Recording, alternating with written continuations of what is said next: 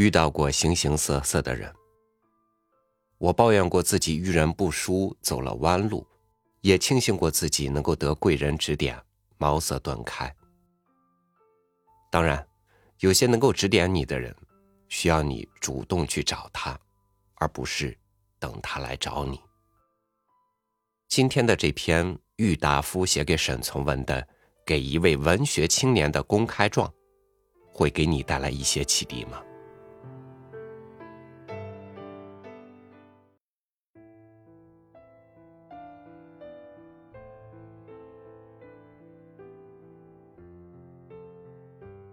今天的风沙实在太大了。中午吃饭之后，我因为还要去教书。所以没有许多功夫和你谈天。我坐在车上，一路的向北走去，沙石飞进了我的眼睛。一直到午后四点钟止，我的眼睛四周的红圈还没有退尽。恐怕同学们见了要笑我，所以于上课堂之先，我从高窗口的日光大风里把一双眼睛暴晒了许多时。我今天上你那公寓来看了你那一副样子，觉得什么话也说不出来。现在，我想趁着这大家已经睡寂了的几点钟功夫，把我要说的话写一点在纸上。平素不认识的可怜的朋友，或是写信来，或是亲自上我这里来的，很多很多。我因为想报答两位也是我素不相识而对我却有十二分的同情过的朋友的厚恩起见，总尽我的力量帮助他们。可是我的力量太薄弱了，可怜的朋友太多了，所以结果进来弄得我自家连一条棉裤也没有。这几天来天气变得很冷，我老想买一件外套，但始终没有买成。尤其是使我羞恼的，因为恰逢此刻，我和同学们所读的书里正有一篇俄国果戈尔著的嘲弄我们这一类人的小说《外套》。现在我的经济状态比从前并没有什么宽裕，从数目上讲起来，反而比从前要少。因为现在我不能向家里去要钱花，每月的教书钱，额面上。虽则有五十三加六十四和一百十七块，但实际上拿得到的只有三十三四块。而我的嗜好日深，每月光是烟酒的账也要开销二十多块。我曾经立过几次对天的申誓，想把这一笔迷费节省下来，但愈是没有钱的时候，愈想喝酒吸烟。向你讲这一番苦话，并不是因为怕你要来问我借钱而先是预防。我不过欲以我的身体来做一个证据，证明目下的中国社会的不合理，以大学毕业的资格来糊口的你那种见解的错误罢了。引诱你到北京来的，是一个国立大学毕业的头衔。你告诉我说你的心里。总想在国立大学弄到毕业，毕业以后至少生计问题总可以解决。现在学校都已考完，你一个国立大学也进不去，接济你的资金的人又因为他自家的地位动摇，无钱济你。你去投奔你同县而且带有亲属的大慈善家 H，H 又不纳。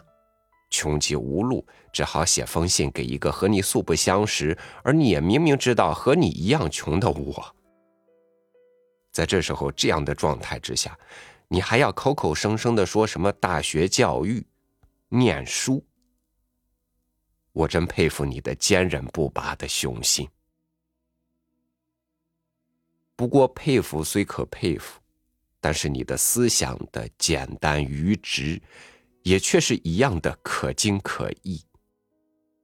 现在你已经是变成了中性、去办事的文人了。有许多事情，譬如说高尚一点的去当土匪，卑微一点的去拉洋车等事情，你已经是干不了的了。难道你还嫌不足？还要想穿几年长袍，做几篇白话诗、短篇小说，达到你的全去世的目的吗？大学毕业以后就可以有饭吃，你这种定理是哪一本书上翻来的？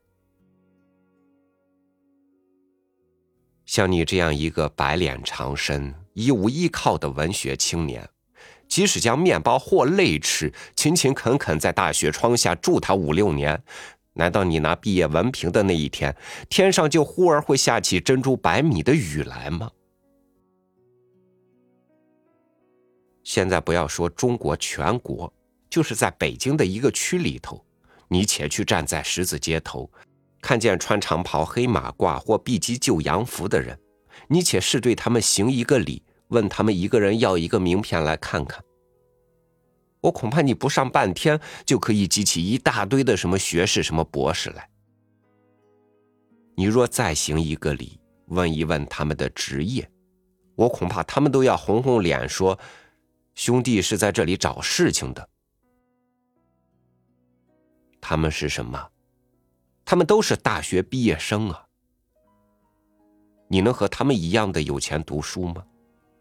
你能和他们一样的有钱买长袍、黑马褂、碧鸡洋服吗？即使你也和他们一样的有了读书买衣服的钱，你能保得住你毕业的时候事情会来找你吗？大学毕业生坐汽车、吸大烟、一掘千金的人原是有的，然而他们都是为新上台的大佬经手减价卖职的人。都是有大力枪杆在后面援助的人，都是有几个什么长在他们父兄身上的人。再粗一点说，他们至少也都是会爬乌龟、钻狗洞的人。你要有他们那么的后援，或他们那么的乌龟本领、狗本领，那么你就是大学不毕业，何尝不可以吃饭？我说了这半天。不过想把你的求学、读书、大学毕业的迷梦打破而已。现在为你记，最上的上策是去找一点事情干干。而且土匪你是当不了的，洋车你也拉不了的，报馆的校对、图书馆的拿书者、家庭教师、男看护、门房、旅馆、火车、菜馆的伙计，因为没有人可以介绍。你也是当不了的，我当然是没有能力替你介绍，所以最上的上策，与你是不成功的了。其次，你就去革命去吧，去制造炸弹去吧。但是革命不是同割枯草一样，用了你那裁纸的小刀就可以割得成的。炸弹是不是可以用了你头发上的灰垢和半年不换的袜底里的污泥来调和的呢？这些事情，你去问上帝去吧，我也不知道。比较上可以做得到，并且也不失为中策的，我看还是弄几个旅费回到湖南你的故土。去找出四五年你不曾见的老母和你的小妹妹来。第一天相持对哭一天，第二天因为哭了伤心，你可以在床上你的草巢睡去一天，既可以休养，又可以省几粒米下来熬稀粥。第三天以后，你和你的母亲妹妹若没有衣服穿，不妨三人紧紧的挤在一处，以体热互助的结果。同冬天雪夜里的群羊一样，倒可以使你的老母不致冻伤。若没有米吃，你在日中天暖一点的时候，不妨把年老的母亲交付给你的妹妹的身体烘着，你自己可以上村前村后去掘一点草根树根来煮汤吃。草根树根里也有淀粉。我的祖母未死的时候，常把红羊乱日。他老人家尝的这滋味说给我听，我所以知道。现在，现在我既没有余钱可以赠你，就把这秘方相传，做个我们两位穷汉在京华尘土里相遇的纪念吧。若说草根、树根也被你们的督军、省长、师长、议员、知识绝完，你无论走往何处，再也找不出一块一节的时候，那么你且咽着自家的口水，同唱戏似的，把北京的豪富人家的蔬菜有色有香的说给你的母亲、小妹妹听听。至少在未死前的一刻半刻中间，你们三个混乱的脑子里，总可以大肆铺张的享乐一回。上策不行，次之中策也不行。现在我为你实在是没有什么法子好想了，不得已，我就把两个下策来对你讲吧。第一，现在听说天桥又在招兵。而且听说取得极宽，上自五十岁的老人起，下至十六七岁的少年止，一律都收。你若应募之后，马上开赴前敌，打死在租界以外的中国地界。虽然不能说是为国效忠，也可以算的是为招你的那个同胞效了命，岂不是比饿死冻死在你那公寓的斗室里好得多吗？况且万一不开往前敌，或虽开往前敌而打不死的时候，只要你能保证你现在的这种纯洁的精神，只要你能有如现在想进大学读书一样的精神来宣传你的思想，难道你所属的一师一旅不为你所感化？这是下策的第一个。第二，这才是真正的下策了。你现在不是只愁没有地方住、没有地方吃饭，而又苦于没有勇气自杀吗？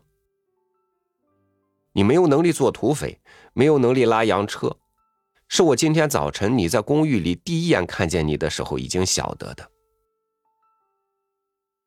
但是有一件事情，我想你还能胜任的，要干的时候一定是干得到的。这是什么事情呢？我真不愿意说出来。我并不是怕人家对我提起诉讼，说我在唆使你做贼。哎呀，不愿意说，倒说出来了。做贼，做贼，不错。我所说的这件事情，就是叫你去偷窃呀。无论什么人的，无论什么东西，只要你偷得着，尽管偷吧。偷到了不被发现，那么就可以把这你偷自他、他抢自第三人的，在现在社会里称为赃物，在将来进步了的社会里，当然是要分归你所有的东西。拿到当铺，我虽然不能为你介绍职业，但是像这样的当铺却可以为你介绍几家。拿到当铺里去换钱用，万一发觉了呢？也没有什么。第一，你坐坐监牢，房钱总可以不用付了。第二，监狱里的饭虽然没有今天中午我请你的那家馆子里的那么好，但是饭钱可以不付的。第三，或者什么什么司令以军法从事，把你小手示众的时候，那么你的无勇气的自杀，总算是他来带你执行了，也是你的一件快心的事情。因为这样的活在世上实在是没有什么意思。我写到这里，觉得没有话再可以和你说了。最后，我起来告诉你一种实习的方法吧。你若要实行上举的第二下策，最好是从亲近的熟人方面做起，譬如你那位同乡的亲戚老 H 家里，你可以先去试一试看。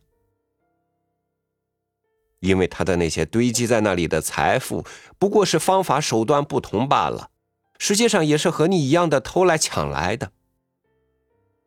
你若在慑于他的慈和的笑里的尖刀，不敢去向他先试，那么不妨上我这里来做个破题儿试试。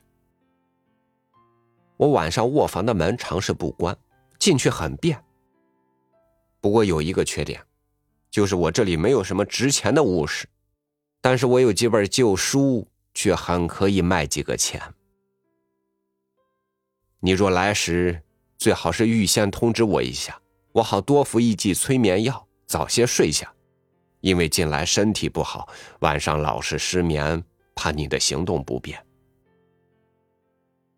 还有一句话，心肠应该要练得硬一点，不要因为是我的书的缘故，致使你没有偷成，就放声大哭起来。一九二四年十一月十三日午前。二十。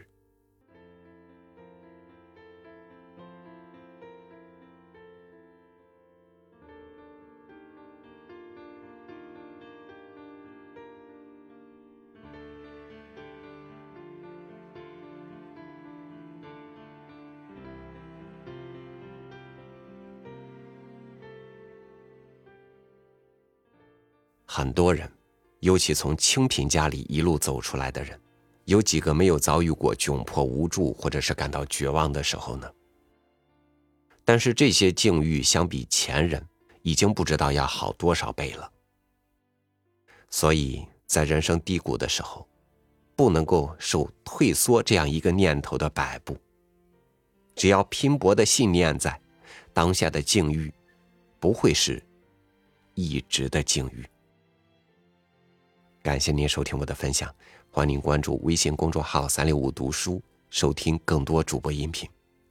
我是超宇，祝您晚安，明天见。